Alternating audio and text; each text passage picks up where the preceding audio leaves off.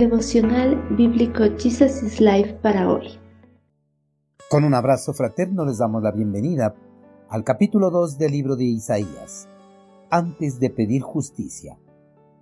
El Señor mediará entre las naciones y resolverá los conflictos internacionales. Ellos forjarán sus espadas en rejas de arado y sus lanzas en herramientas para podar. No peleará más nación contra nación, ni seguirán entrenándose para la guerra cuando el Señor se levante para sacudir la tierra, sus enemigos se escabullirán en hoyos hechos en tierra. En cuevas en las rocas se esconderán del terror del Señor y de la gloria de su majestad. Ante el incremento de los conflictos entre las naciones, la violencia, las enfermedades y la muerte de miles y miles de niños alrededor del mundo por falta de alimento, muchas personas ponen su voz de protesta contra Dios. En sus protestas cuestionan por qué el Señor no toma medidas para detener todo esto que está afectando a todo el mundo. Con estos cuestionamientos ponen en tela de duda su existencia o su poder para controlar todo lo que se suscita en este mundo. A pesar de los cuestionamientos que puedan tener los hombres acerca de la existencia de Dios o su poder, Dios es real y controla absolutamente todo lo que se suscita en este mundo. Nada de lo que existe en el mundo escapa de su control o de su dominio. Todo, absolutamente todo se mueve porque Él lo desea o porque Él lo dispone. Dios no toma medidas para frenar la maldad y todo lo malo que ocurre en este mundo porque Él espera que la humanidad trate de frenar todo esto antes de que Él intervenga, pues cuando el Señor intervenga, no solo acabará con las personas que generan maldad y violencia, sino que también acabará con todas las personas que han rehusado vivir de acuerdo a los parámetros establecidos por Él en su bendita palabra.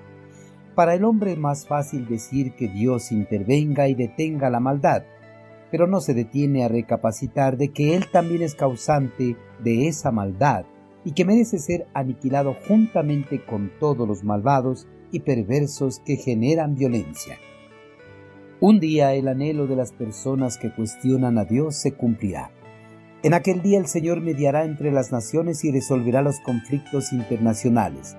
No habrá cabida para las armas que generan violencia.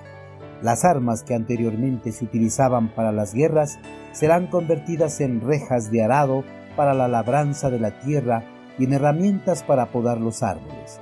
Cuando el Señor gobierne el mundo desde su trono en Jerusalén, no habrá confrontación de nación contra nación, ni tampoco entrenamientos para la guerra.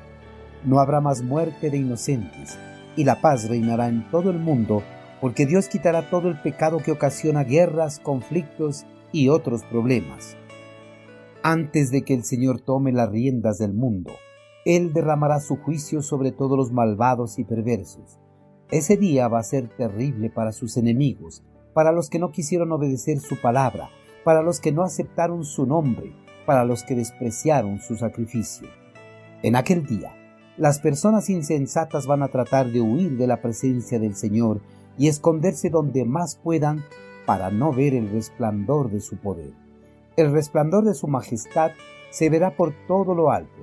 Nadie se lo podrá poner al frente. Solo con la pronunciación de una sola palabra hará temblar la tierra.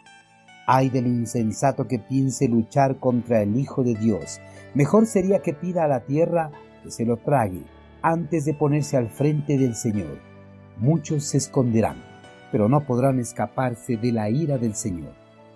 Queridos hermanos, anhelar que se acaben los conflictos, la guerra, la violencia, las enfermedades y el hambre no es malo. Más bien debe ser el clamor de todos los redimidos pero es muy diferente anhelar y pedir al Señor que ejecute inmediatamente su juicio sobre todos los malos y perversos, pues si el Señor lo escucha y ejecuta su juicio en este mismo momento, puede ser que el juicio lo alcance por no estar viviendo en conformidad a su voluntad.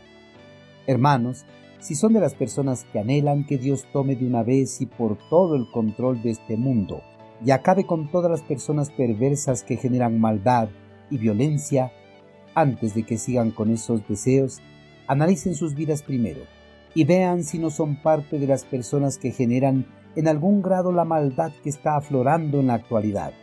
Analicen si están viviendo en conformidad a la voluntad del Señor, apartados de toda la maldad y pecado. Si no están viviendo de la manera que le agrada a Dios, y si en este momento el Señor cumpliese sus anhelos, tengan la certeza de que la ira del Señor también los alcanzará. Recibirán el mismo castigo que las personas malas y perversas.